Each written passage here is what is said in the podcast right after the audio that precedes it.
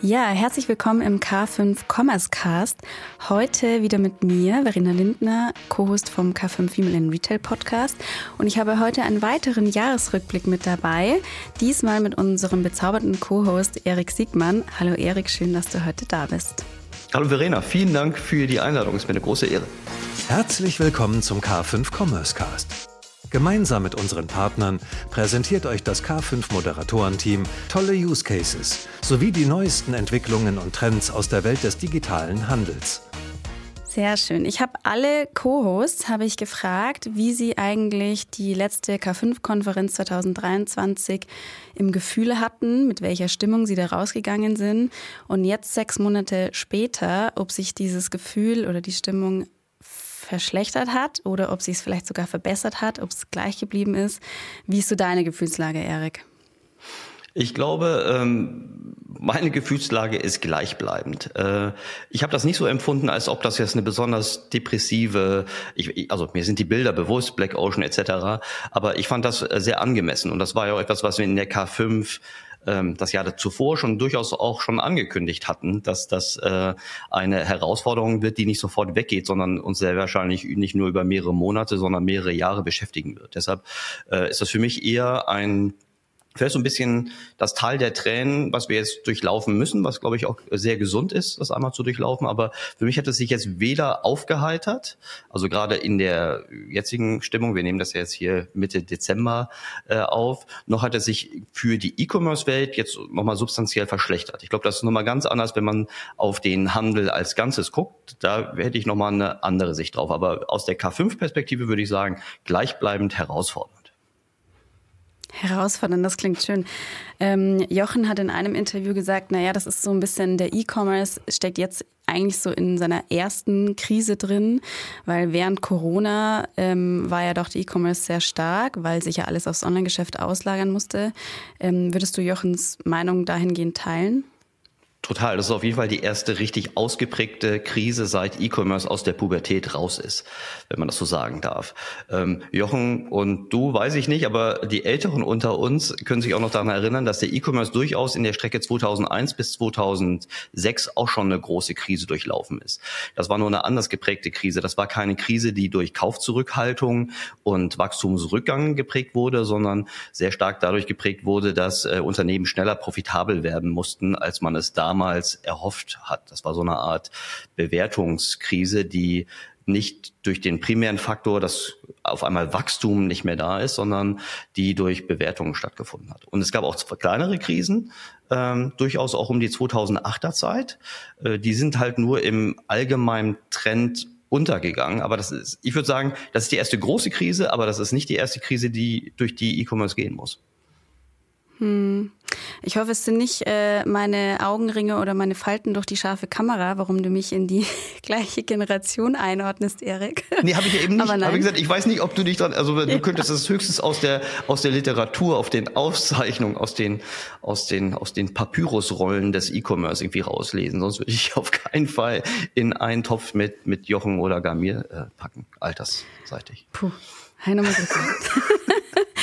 Außerdem hast, hast du ein sehr gutes, ich finde, ich finde, du hast ein sehr gutes Licht. Wenn ich jetzt so uns zwei hier angucke, du hast hier ein, ein wirklich sehr warmes, äh, fast, ja, adventliches Kerzenlicht und ich habe hier die, die brutale 4000 Kelvin Licht unseres, unseres Büros. Das tut mir leid.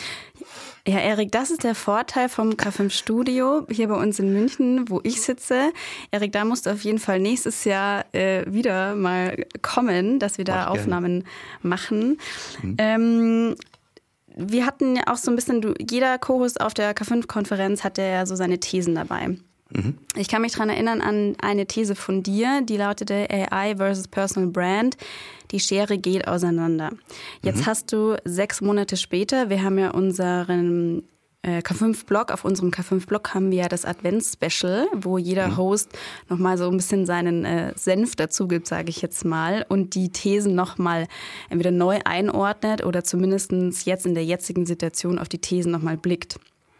Ähm, bei dieser These hat, hast du vor allem auch einen Satz, ähm, würde ich jetzt mal hervorheben. Da meintest du, ähm, wichtig wäre vor allem zur Kundengewinnung auch so ein bisschen, oder was ist Kundengewinnung, aber das Retention Marketing, also die bessere Ausschöpfung von Bestandskundenpotenzialen. Ähm, und dass da AI ein unverzichtbares Werkzeug wird. Würdest du sagen, Bestandskunden sind auf jeden Fall Fokus Nummer eins für 2024? Auf jeden Fall. Also das ist, glaube ich, die, die, die größte Gemeinsamkeit, die alle Krisen haben und diese jetzige Zeit erst recht, gerade weil wir ja aus einer, aus, durchaus aus einer Phase des unnatürlich großen Wachstums kamen. Wir haben ja praktisch eine Neukundengewinnung gehabt in der Corona-Zeit, die es davor meines Erachtens nie gegeben hat. Also insbesondere weder relativ noch absolut. Und ähm, gerade jetzt ist es besonders wichtig, die, die Mittel einzusetzen, die jetzt wirklich sinnvoll profitables Wachstum ermöglichen und nicht einfach irgendwelchen Wunschdenken hinterherzulaufen, was zwangsläufig zu unbefriedigen, wenn nicht gar sogar richtig schmerzlichen Ergebnissen kommen muss. Ich habe auch schon davor gesagt, dass, dass das Bestandskundenmarketing ähm, eines der Kerndisziplinen sein sollte eines jeden E-Commercelers. Und auch so aus meiner Praxis ist das immer noch etwas, was so äh, nicht die ausreichende Management weder die Management äh, Attention noch die richtige Ressourcenzuteilung kriegt. Ähm, man kann jetzt darüber philosophieren, warum Bestandskundenmarketing immer noch so ein bisschen im Allgemeinen unterentwickelt ist. Ist auch, also hilft wenig, aber ich glaube, gerade in jetzt sind die Notwendigkeiten, gutes Bestandskundenmarketing zu machen, sind noch nie so stark gewesen wie jetzt. Und das ist eine, eine Riesenchance. Heißt aber auch, dass der Wettbewerb um den Bestandskunden oder die Bestandskundin in, in Zukunft deutlich zunehmen wird, weil die Tools, die uns AI zur Verfügung stellt, die ähm, stehen mehr oder weniger jedem zur Verfügung. Und äh, deshalb wird sich da ganz klar in den nächsten Jahren ein großer Wettbewerbsvorteil äh, oder Nachteil einstellen, wenn es darum geht, wirklich durch intelligente Methoden und nicht nur durch brachiale, äh, maximalinvasive äh, Verfahren, durch intelligente Methoden Kunden so zu begeistern, dass der Nachkaufakt sehr wahrscheinlich wieder bei mir als, als E-Commercer stattfindet. Hm. Du hattest ja, wir haben im Vorgespräch auch schon darüber gesprochen, du hattest ja auf der K5-Konferenz Markus Fuchshofen von Bonprix auf der Stage. Mhm. Ähm, und du hattest mir gesagt, es war so eigentlich so dein Highlight bei dir jetzt auf der Bühne. Markus, ihr habt ja auch ähm, ganz viel über Pricing geredet, ähm, Anpassungen von Werbekampagnen im Sinne von Gutscheinen und so weiter. Das spielt ja da auch mit eine Rolle, richtig? Äh, genau. Ich fand, also ich, ich fand alle, äh, ausnahmslos äh, fand ich wirklich alle äh, Rednerinnen und Redner in dem, in dem Marketing-Track hochspannend. Ähm, ich habe Markus herausgegriffen, weil das für mich so ein schönes Beispiel ist für einen eher stillen, aber wirklich großen und erfolgreichen Player. Die sind halt viel, viel leiser als alle anderen, egal ob sie aus Hamburg, Berlin oder sonst woher kommen.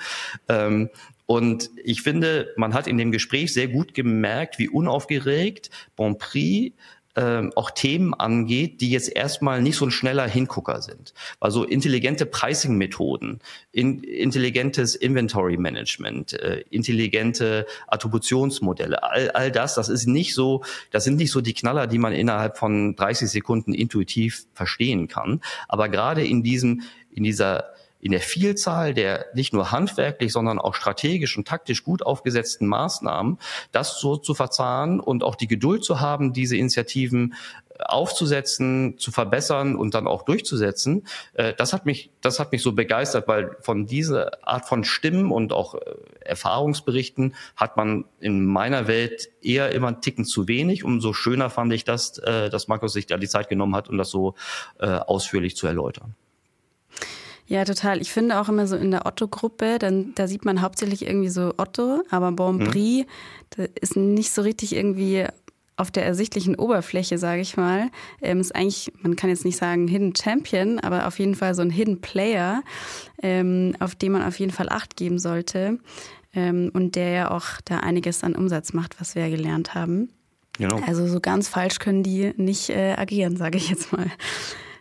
Was sind so die Themen ähm, neben Bestandskundenmanagement, wo du sagst, äh, mit deiner Marketingbrille, da sollte man auf jeden Fall 2024 Wert drauf legen?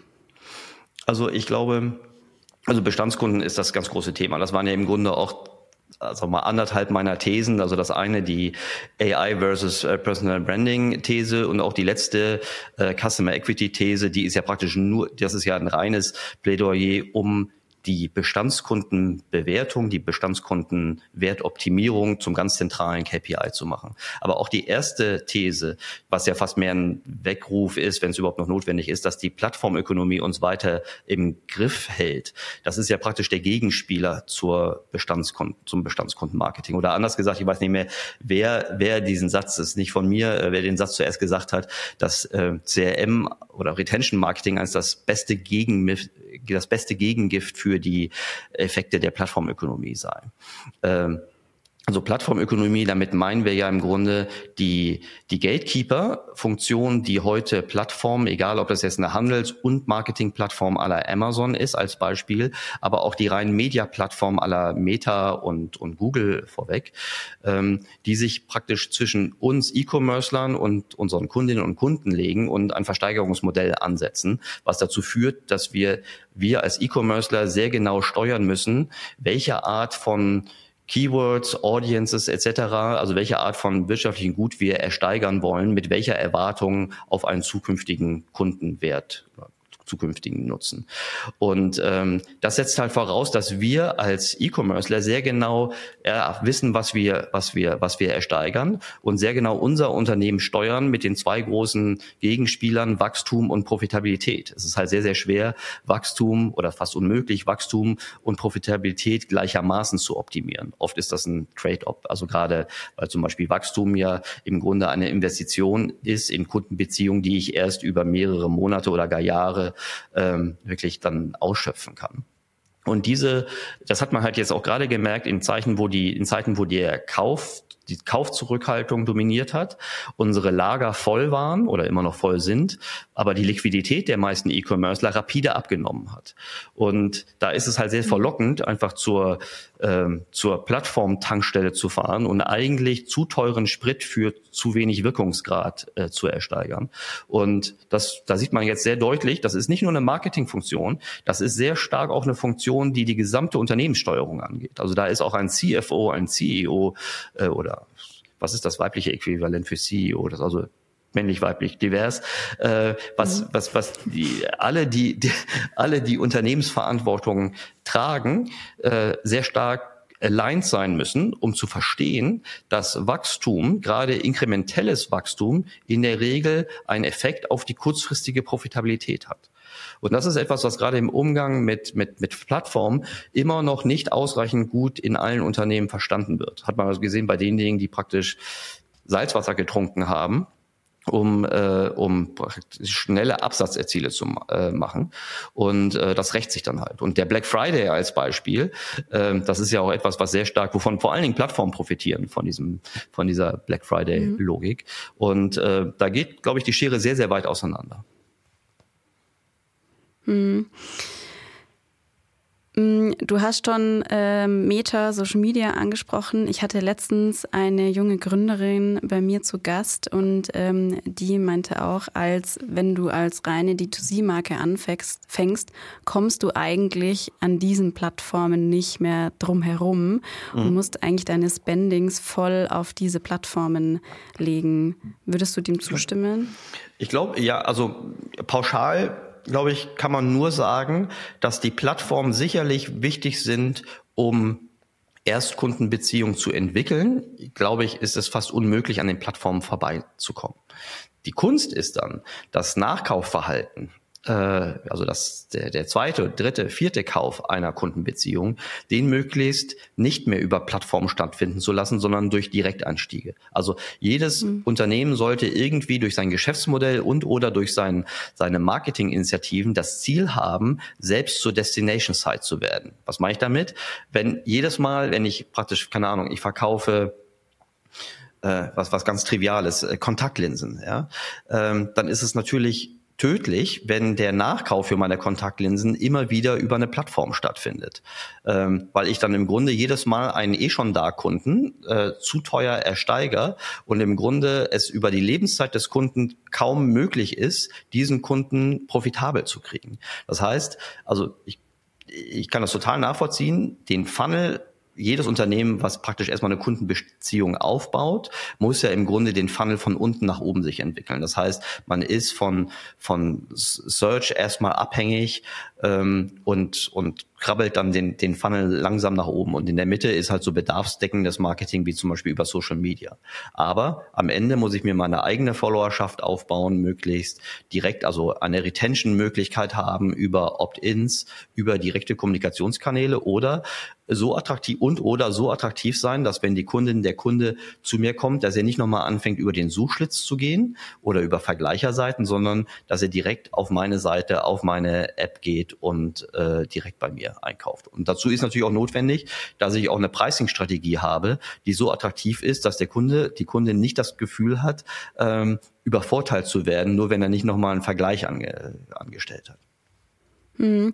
Ich habe bei einem anderen Gründer auf LinkedIn ähm, gelesen, der hatte ein ganz gutes Beispiel gebracht über, ähm, ich glaube, da ging es auch um Black Friday oder vielleicht war es auch so ein bisschen Weihnachtsrabattaktionen, dass äh, sie festgestellt haben, dass die Kombi zwischen Online als auch, also Online-Kanäle als auch Offline-Kanäle ähm, im Sinne von ganz normale Flyer im Briefkasten eigentlich die beste ähm, Strategie war, um an die Bestandskunden nochmal ranzugehen, ähm, weil er meinte auch, die, die Online-Newsletter und so weiter, das war so ein kurzes in Erinnerung rufen. Aber du hast, wir wissen ja selber, wir werden äh, ne, landen sehr viele Newsletter im Posteingang und bei den meisten tut man sich dann doch ganz schnell auch wieder abmelden.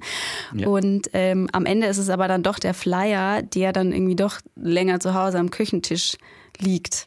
Ja. Also macht auf jeden Fall Sinn, Offline-Online-Strategie. Also genau, ich würde nicht pauschal sagen, dass immer offline online äh, Sinn ergibt. Das, äh, aber es ist, glaube ich, auch ein typisches Beispiel für die für die Pricing-Effekte der Plattformökonomie, insbesondere wenn ich Reichweite at Scale brauche, dass dann auf einmal äh, physisch distribuierte Kontakte wie zum Beispiel Flyer oder Paketbeilagen auf einmal einen relativ guten CPO generieren, ähm, weil der TKP mhm. dort in der Regel statisch oder sogar mengenbasiert ist. Aber mhm. noch viel wichtiger, dass die Conversion gut ist weil ich noch nicht diesen Sättigungseffekt habe. Und äh, vor allen Dingen ist es ein gutes Push-Marketing-Instrument. Also die meisten Offline-Kontakte sind ja dann auch entweder so eine Art verkapptes Retargeting oder ein echtes Push-Marketing-Instrument.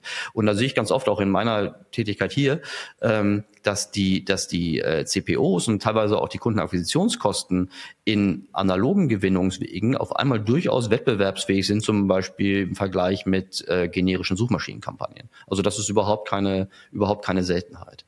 Und das ist auch noch so eine, mhm. so eine mhm. Überraschung, dass zum Beispiel, man kann ja viel über Gutscheine sagen, äh, aber wenn zum Beispiel Gutscheine über Sendungsbeilagen distribuiert werden, haben wir jetzt auch alle schon gesehen, ist auch schon an der Grenze der, des Wear-out-Effektes. Aber dass das Nachkaufverhalten äh, dann danach über Suchmaschinen stattfindet, ist deutlich geringer als zum Beispiel dann Direktanstiege, was für uns als E-Commercer ja attraktiv ist. Also deshalb, äh, offline hat in vielen Fällen auf jeden Fall einen berechtigten Teil. Sehr gut. Erik, du hast am Anfang gesagt, du blickst äh, ein halbes Jahr später nach der Konferenz. Du bist ähm, noch ganz guter Dinge. Zumindest habe ich das so als Gefühl mit, mitgenommen. Ähm, mhm. Bei dir ist der Ozean nicht noch schwärzer oder ja, schwärzer geworden. Ähm, deiner Meinung nach, wie müsste das Motto der K5 2024, also nächstes Jahr Juni, lauten?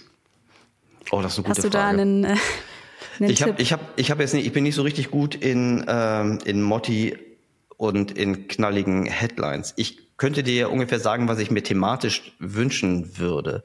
Die ähm, was ich besonders gut fand, waren so Diskussionen, die am ich weiß nicht, am Ende eines Vortrags stattgefunden. Weißt du noch an den, dem Moment, warst du da dabei, als Tarek sich in Rage geredet hat, als um diesen internationalen äh, Postvertrag ging und dann da kam auf einmal eine richtig gut, da kam eine ganze Menge Frust auf der einen Seite, aber das war eine richtig gute Diskussion. Und ich finde so dieses ähm, keine Sorge, das ist alles weit entfernt, dass ich dir jetzt ein einfaches Motto liefern kann. Aber ich habe so drei Dinge im Kopf gehabt, die ich gerne weiter weiter sehen und diskutiert sehen wollen würde. Das eine ist so dieses Thema, daher kam ja so die, der, auch die Auseinandersetzung mit den asiatischen äh, Playern. Ich würde das mal so ganz unattraktiv so Even Level Playing Field nennen, weil viele dieser, dieser Themen, die wir haben, ist im Grunde das Resultat einer Marktverzerrung entweder durch durch äh, durch durch Steuern, durch äh, durch solche solche Postverträge, ähm, aber auch zum Beispiel mit dem Umgang von Gesetzgebung, also Nachhaltigkeitsaspekte.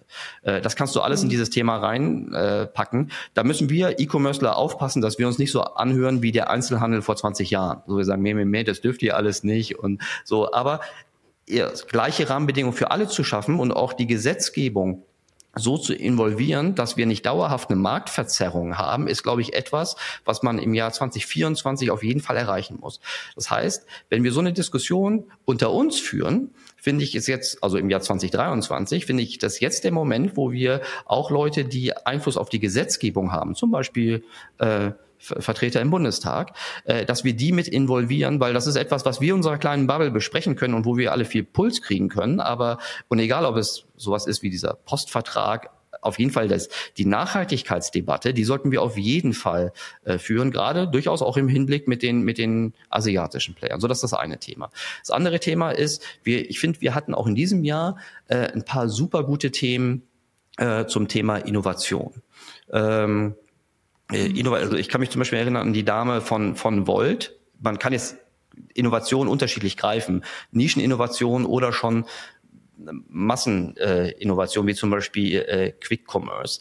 Äh, ich finde, das sollten wir weiter, also ich würde mich freuen, wenn wir sowas öfter und, und, und wiederholt hören würden. Auch wenn wir ähm, vielleicht manche Dinge sagen, okay, das haben wir alle schon gehört und gesehen, aber ich fand gerade in dem Vortrag der Dame, ich habe ihren Namen vergessen, von Volt, waren ganz viele so, so, so, so kleine Dinge eingebaut, wo ich dachte, boah, das ist im Grunde wie eine Zeitreise. Ähm, so müsste sich praktisch jemand gefühlt haben vor 15 oder 20 Jahren, als er gehört hat, wie wir E-Commercer den Einzelhandel angreifen. Ich habe gedacht, guck mal, und das ist jetzt die nächste Welle, die äh, mit Quick Commerce und auch mit dort even level playing field, ohne jetzt irgendwie große Verzerrungen äh, zu erreichen, einfach nur, indem sie neue Methoden mit neuen Bedürfnissen der der der der der Consumer-Seite äh, das alles aufsetzen und bedienen und äh, ja teilweise kann jetzt über, über die Profitabilität streiten, aber die Nachhaltigkeit dieser Geschäftsmodelle, diese zu diskutieren, aber auch die Effekte diese Geschäftsmodelle, wie zum Beispiel in Quick Commerce mitbringen, das würde ich auf jeden Fall ähm, mehr sehen wollen. Jetzt müsste ich fragen, was der dritte Teil, der ist, äh, klingt vielleicht ein bisschen rückwärtsgewandt, aber wir haben viel über den stationären Handel gesprochen. Entweder durch mhm. Vergleiche, weil wir, also der Rolltreppenvergleich oder ähnliches, weil wir uns so selbst auf einmal so erwachsen, ich weiß nicht, erwachsen auf jeden Fall alt fühlen, wie Alexander gesagt hat.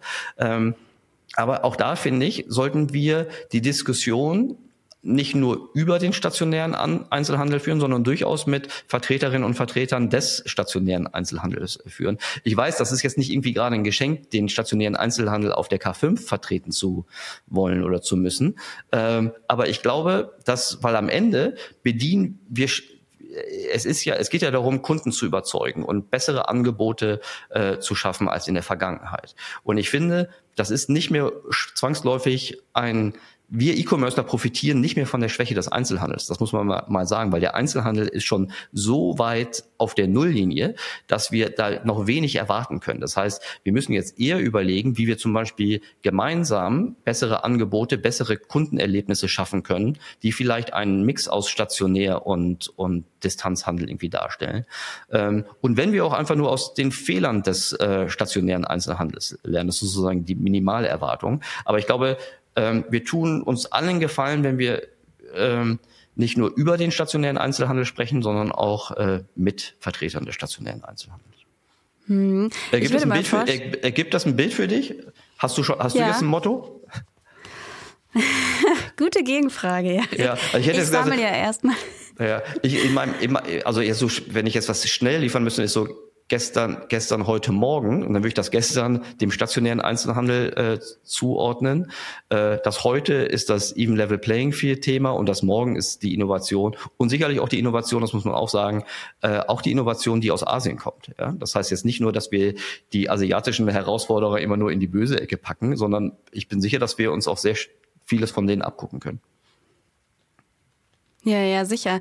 Der äh, Slot mit ähm, Peter von Shein, den mhm. wir ja auf der diesjährigen Konferenz hatten, der kam ja durchaus sehr gut an. Klar, es haben sich so ein paar äh, Besucher in Anführungsstrichen beschwert, dass er zu wenig auf der Bühne durchgebraten wurde. Aber dass, es ist dass ja es kein Krawall gab, ja. Ja, genau. Vielleicht brauchen wir dahingehend noch ein bisschen mehr Entertainment auf der Bühne. Aber das ist ja immer gar nicht unsere Vorgehensweise bei der K5, sondern unser Anspruch ist es ja, dass jeder Besucher einen Mehrwert mitnimmt. Und dadurch, dass man ja auch solche Vertreter von solchen naja, vielleicht ein bisschen diskutierbaren Geschäftsmodellen ähm, trotzdem auf die Bühne bringt, kann man ja doch was für sich selbst, für sein eigenes Business ja durchaus mitnehmen, weil man kann ja jetzt auch nicht sagen, nee, wir verschränken die Hände von Kopf und vor, vor, den, vor den Augen und blicken dann nicht auf die asiatischen Konkurrenten ähm, oder tun uns nur beschweren, weil es nicht die Regularien gibt. Das bringt ja auch nichts, sondern du musst ja trotzdem auch schauen, was machen die denn gut? Und das ja. kann man ja sicherlich auf eine andere Art und Weise ja doch für sein Businessmodell ähm, ummünzen und implementieren. Stimmt dir total zu. Ich glaube aber auch, dass es schwer sein wird, also ich meine, das weißt du besser als ich, dass es schwer sein wird, äh, viele, die praktisch für die asiatischen Player äh, sprechen dürfen und wollen, auf die Bühne zu kriegen. Ähm, aber dennoch sollten wir, wir sollten versuchen, mit ihnen zu sprechen und wenn sie halt nicht auf die Bühne kommen wollen, dann müssen wir halt mit Experten, die diese Geschäftsmodelle analysiert haben, über sie sprechen. Das finde ich jetzt auch nicht äh, schlimm. Äh, aber ich stimme total zu. Das Letzte, was wir machen dürfen, ist irgendwie das zu ignorieren. Sonst sind wir wie der wie der Bundesverband des deutschen Versandhandels in den Jahren 2003 bis 2004, die einfach ignoriert haben, dass es sowas wie Amazon und eBay gibt, äh, bis, es, bis sie es nicht mehr ignorieren konnten. Äh, ich vereinfache jetzt, aber äh, das sollte uns äh, als E-Commercer dieser Generation nicht passieren. Ja, das stimmt. Erik, ich würde äh, mal vorschlagen, wir haben ja zumindest bei Spotify die Möglichkeit, dass man eine Umfrage und einen Fragebutton mit einfügt, sodass die mhm. Hörerinnen und Hörer auf Spotify zumindest damit abstimmen können. Und da gehen wir einfach mal die Frage mit rein, was sie denn noch an Themen auf der K5 sich erwarten würden und ob sie denn äh, deinem gestern, heute, morgen Modell zustimmen und ob das Anklang findet. Und dann äh, schauen wir mal, ob wir, der Sven und ich, uns da auf jeden Fall äh, Gedanken machen müssen für das Motto auf der nächsten K5. Aber du bist uns ja ähm, als Host auf jeden Fall immer wohlgesonnen und da legen wir ja auch sehr viel Wert darauf, dass wir auch die Meinung von unseren Co-Hosts mit einsammeln. Von äh, dem her schon mal vielen Dank. Ähm, Erik, für deinen Vorschlag. Mm, jetzt blicken wir mal noch mal kurz auf den K5 Commerce Cast, den Podcast. Ähm, du hattest ja einige Folgen auch dieses Jahr. Ähm, würdest du da sagen, es gibt eine Folge, wo man auf jeden Fall noch mal reinhören sollte, weil die immer noch brandaktuell ist? Ich habe mir sie auch angeschaut. Im Prinzip sind eigentlich alle noch brandaktuell. Also die Inhalte sind Inhalte, die man eigentlich immer wieder heranziehen kann. Aber gibt es so eine Folge, wo du sagst, naja, da sollte man auf jeden Fall nochmal reinhören? Also ich, ich würde sagen, zeitlos sind auf jeden Fall die Themen, die um das Thema CRM Retention Marketing äh, gehen. Das, glaube ich, äh, ist auf jeden Fall, äh, also gerade die Folge zum Beispiel mit, mit Markus Wübben äh, von, von CrossEngage. Ähm, ich kann aber, ich weiß nicht, ob wir die schon live haben, äh, ich kann aber auch wirklich die Folge mit Markus Fuchshofen auf der K5, die ist auf jeden Fall aufgenommen worden, das, das weiß ich. Die kann ich auch empfehlen. Die ist ganz, ganz, ganz ruhig und unaufgeregt, äh, aber äh, das ist etwas, wo, wo wahnsinnig viel Inhalt steckt. Das ist so, also wenn ich jetzt eine rausgreifen müsste, wäre das wahrscheinlich die mit Markus Fuchshofen auf der K5. Die wird auf jeden Fall auf unserem YouTube-Kanal noch in den nächsten Wochen veröffentlicht. Cool. Also am besten an die Zuhörerinnen und Zuhörer den K5 YouTube-Channel folgen, ähm, weil dann verpasst ihr die Folge auch nicht. Die kann ich mhm. auf jeden Fall auch empfehlen. Ich habe da auch noch mal reingehört. Mhm. Ähm, Erik, wenn du so ein bisschen an das Jahr zurückdenkst, ähm, ans K5-Universum, ähm, was waren so deine Highlights?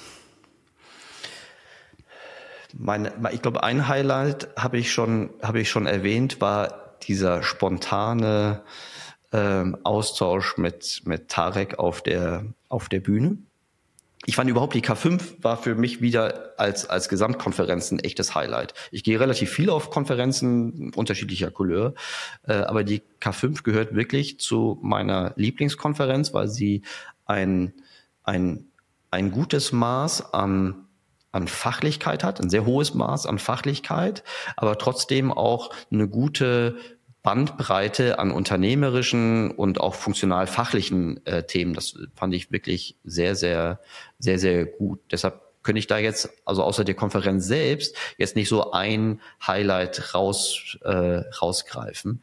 Ich mochte, mochte um nochmal diese Breite darzustellen, ich habe halt selten so die Situation, dass ich innerhalb von 48 Stunden denke, guck mal, hier hast du Themen, die zum Beispiel die Gesellschafterseite betreffen, wie zum Beispiel die Unternehmenswertentwicklung im E-Commerce im Allgemeinen sind bis auf die so eine funktionale äh, Frage, wie zum Beispiel, wie baut, auch das war ein Thema jetzt mal, wie baut zum Beispiel äh, Marco Polo sein, sein, sein Kundenbindungsinstrumentarium äh, weiter aus, was ja herausfordernd ist für eine, für eine, für eine, für eine Brand mit, mit Mehrkanaligkeit. Ähm, das fand ich wirklich wirklich ganz, ganz hervorragend, sowas zu sehen. Und diese Bandbreite, die macht das halt aus, plus der Austausch, der praktisch neben der Bühne äh, stattfindet. Äh, ich glaube, ihr habt das immer gut geschafft. Ich bin sicher, dass ihr es gut geschafft habt. Ähm, durch die Themen, aber auch durch die Teilnehmerinnen und Teilnehmer einen guten Mix aus Fachlichkeit und trotzdem eine hohe Offenheit und Entspanntheit untereinander äh, zu generieren. Deshalb äh, glaube ich, an dem Punkt müsstet ihr aus meiner Sicht gar nicht so viel ändern. Da finde ich es gut, dass ihr eurer Linie treu bleibt und den Laden in Anführungsstrichen jetzt nicht noch aufblast und daraus halt eine, eine 15.000 Personen Konferenz macht, sondern ich finde das gerade von der Größe und von der Fachlichkeit und vom Themenspektrum äh, finde ich es finde ich ehrlich gesagt genau richtig. Sehr gut. Da arbeiten wir ja jetzt schon wieder dran, dass wir da auf jeden Fall gute Speaker auf die Bühne kriegen. Mhm. Ein Highlight, äh, Erik, das hast du jetzt schon wieder vergessen, ähm, vielleicht weil es so lang ging, aber wir haben uns kürzlich ja auf dem Shop Usability Award gesehen, mhm. den man, glaube ich, auch nicht vergessen sollte, weil gerade ja. da spielt ja auch dieses Thema Austausch, mhm. Netzwerken eine Rolle. Ähm, ich fand, der war äh, wie immer hervorragend moderiert von Hannes. Ähm, du warst ja auch mit auf der Bühne als Jurymitglied. Ähm, und ich glaube, den äh, Shop Usability Award, das ist eigentlich auch immer ein ganz schöner Jahresabschluss, ja schon fast. Stimmt, das ist noch gar nicht so lange her, deshalb ich habe jetzt irgendwie weiter in die Vergangenheit geguckt. Äh, da hast du total recht. Ähm, Gerade weil dort auch diejenigen äh, praktisch auf die Bühne kamen, die halt an einem an einem total wichtigen Punkt an der Schnittstelle zwischen Unternehmen und, und Konsumentinnen äh, sitzen, äh, dann wirklich auch geehrt werden. Und äh, da sieht man auch mal, wie, wie, wie, wie toll die Qualität von, von Digitalpräsenzen im Jahr 2023 sind. Und das wird sicherlich noch besser. Man sieht aber auch, wenn man sich erstmal strukturiert mit, mit solchen Auftritten auseinandersetzt, ähm, wie viel eher so Incumbent-Player sich teilweise wirklich noch grottige Schnittstellen äh, leisten können. Also vermutlich können sie es auch nicht leisten, aber sie lassen es trotzdem laufen. Ähm, und das finde ich, ich finde das gut, dass, dass es da auch praktisch so eine, so eine fokussierte Plattform stattfindet. Also der Shop Usability äh, Award ist auf jeden Fall etwas, was äh, einen ganz wichtigen Stellenwert hat. Und es ist auch gut, dass es so, so, so, so zeitlich so weit aus, also ich finde, das, das war sehr schlau, dass äh, praktisch zeitlich nicht zu dicht an der K5 zu haben. So hat man da wirklich nochmal ähm, einen Höhepunkt in der, in der Ende der zweiten Jahreshälfte, ähm, der auch eine gute, eine super gute Fachlichkeit inne hat. Mm, ein kleines Zuckerl quasi. Wir ja. äh, bringen ja jetzt jeden Monat auch den Shop des Monats raus. Mhm. Ähm, also da auf jeden Fall auch mal ein bisschen auf die K5 blicken, ähm, was sich da so tut. Ähm, Erik, wenn wir jetzt wieder einen Sprung machen auf 2024, mhm. mich würde noch interessieren, was sind so deine äh, persönlichen unternehmerischen Ziele? Auf was legst du Fokus? Hast du dich damit wahrscheinlich schon ähm, beschäftigt? Also mein unternehmerischer Fokus, also jetzt hier auch mit Digital Forward, ist ähm, im Grunde im Grunde müssen wir ja mit dem Zeitgeist gehen. Also wir wir arbeiten natürlich verstärkt an den Themen, die jetzt gerade der der Markt am meisten braucht. Und das sind diese Effizienz- und Steuerungsthemen. Ähm, also gerade in, in Zeiten von äh, Kapitalknappheit äh, Wachstum hat heute einen anderen Wert. Ich sage nicht, dass Wachstum keinen Wert mehr hat, aber im Verhältnis äh, von vor zwei oder drei Jahren, wenn man überlegt, wie hat der, der Kapitalmarkt Wachstum bewertet im Verhältnis zu, zu heute. Heute ist Profitabilität, äh, Cash-Effizienz natürlich viel, viel wertvoller. Und da spielt natürlich die Marketingseite eine ganz große Rolle. deshalb sind solche Themen wie Budgeteffizienz äh, ein ganz großes Thema, Budget Allokation und dann sind natürlich auch solche Sachen wie, ähm, wie Kundenwertoptimierung, äh, was wir ja schon eingangs diskutiert haben, ein ganz zentraler Bestandteil. Äh, und auch das Zusammenspiel, also auch in der Kundengewinnung schon wirklich so ausgerichtet zu sein, dass danach nachhaltige Kundenbeziehungen profitabel entstehen können. Das ist so das, das, das wichtigste Thema in, in diesen Zeiten.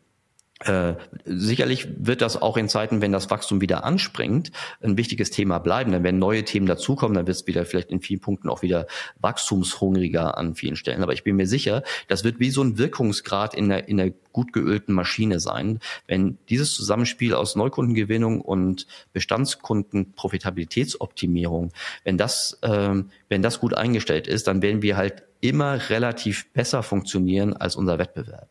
Und äh, das ist jetzt die große Chance. Äh, also man, man sieht das ja oft ex post erst, welche exzellenten Unternehmen in Krisen entstanden sind. Viele der Unternehmen, die wir heute als, als praktisch Haushaltsname irgendwie im mhm. Kopf haben, äh, sind in schwierigen Zeiten entstanden. Also zum Beispiel Salando, äh, wovon die werden ja jetzt oft eher so praktisch schon als bemitleidenswertes äh, Krisenunternehmen dargestellt. Das ist ja auch eine grobe Überzeichnung. Aber Zalando zum Beispiel ist in der Zeit entstanden, 2008, 2009, 2010, äh, als, als viele E-Commercer nicht mehr profitabel durch die alten Wachstumsmaschinen, Suchmaschine äh, äh, weitergekommen sind. Die nächste Stufe äh, eine About You, die praktisch nochmal einen draufgesetzt haben durch zum Beispiel das Einsetzen von, von, von sehr intelligenten Influencer-Maßnahmen, so eher damals unorthodoxen Marketingmodellen, ist auch nicht nur aus einem äh, aus Lust und Laune entstanden, sondern aus der Notwendigkeit, wirklich neue profitable äh, Wachstumsfelder äh, zu erschließen. Und ich bin sicher, wir werden äh, ex post, also in vielleicht drei, vier, fünf Jahren auf diese Zeit zurückblicken und werden feststellen, dass A, entweder Restrukturierungs-, also Pivots ähm, äh, dazu beigetragen, dass bestehende Unternehmen einfach noch besser wurden, aber wir werden auch sehen, dass neue Challenger in dieser Zeit entstanden sind, ähm, die über eine sehr lange Zeit sehr nachhaltiges Wachstum generiert haben. Also deshalb sehe ich das mit einem lachenden und einem, mein, mein, ich habe ein bequemes, eine bequeme Seite und sagen, es wäre schön, wenn die Party halt immer so weitergegangen wäre. Aber die andere Seite ist, äh, es ist auch notwendig, jetzt wieder neue Effizienzlevel und bessere Kundenerfahrung zu schaffen. Und dazu ist jetzt genau der richtige Zeitpunkt. Hm. Ich bin immer der Meinung, wenn man Lust auf Veränderung hat, dann ähm, kann es gar nicht so schlimm werden. Das stimmt das stimmt. Ähm, man könnte sich jetzt überlegen, was sollte eigentlich gegen die Lust, was spricht eigentlich gegen die Lust von Veränderung? Ne? Das ist Sattheit und Bequemlichkeit. Und für alle, die weder satt noch bequem sind, äh, ist das eigentlich eine ne gute Zeit. Stimme ich dir total ja. zu. Sehr gut. So wie wir, Erik, ne? Ja. Ob, wir haben auch Lust also, auf Veränderungen, immer Lust auf Neues, Lust auf neue Studiogäste. ähm, ja, also jetzt so, so Ende, so Ende, Ende dieses Jahres ist jetzt nicht so, ich könnte jetzt auch mal ein paar Monate Bequemlichkeit würde mir jetzt, glaube ich, auch nicht, nicht, nicht schlecht tun, weiß ich nicht. Ähm, wie viele Monate ist noch bis, bis, zur, bis zur nächsten K5? Sechs, ne? Ja. Bisschen mehr. Ja, gut. Du hast ja, ja gerade Bergfest, also ab jetzt zieht's an. ganz genau, ganz genau. Ähm, sehr gut, Erik. Dann würde ich sagen, dann schauen wir mal, was äh, unsere Hörerschaft so zu deinen ähm, Vor Themenvorschlägen von der K5 sagt. Wie gesagt, äh, da im Umfrage- und Fragebutton bei Spotify. Und ansonsten, Erik, sage ich vielen Dank, dass du die, dir, dir die Zeit heute genommen hast, mit mir zu sprechen und einen kleinen Jahresrückblick, aber auch eine kleine Vorschau zu geben. Und ich freue mich auf jeden Fall, wenn du uns bald im K5 Studio besuchst, damit du einen genauso herrlich schön ausgeleuchteten Hintergrund bald hast, wie ich es habe. Sehr, sehr, sehr gerne. Vielen Dank, Verena, dass du dir die Zeit genommen hast, mir so schlaue Fragen zu stellen. Und äh, jetzt wünsche ich dir und eurem Team noch eine, eine tolle Adventszeit seid nicht zu hart zu euch, genießt ein bisschen die Ruhe und dann greifen wir im nächsten Jahr wieder an. Sehr gut, danke dir, Erik. Alles klar, danke, Verena.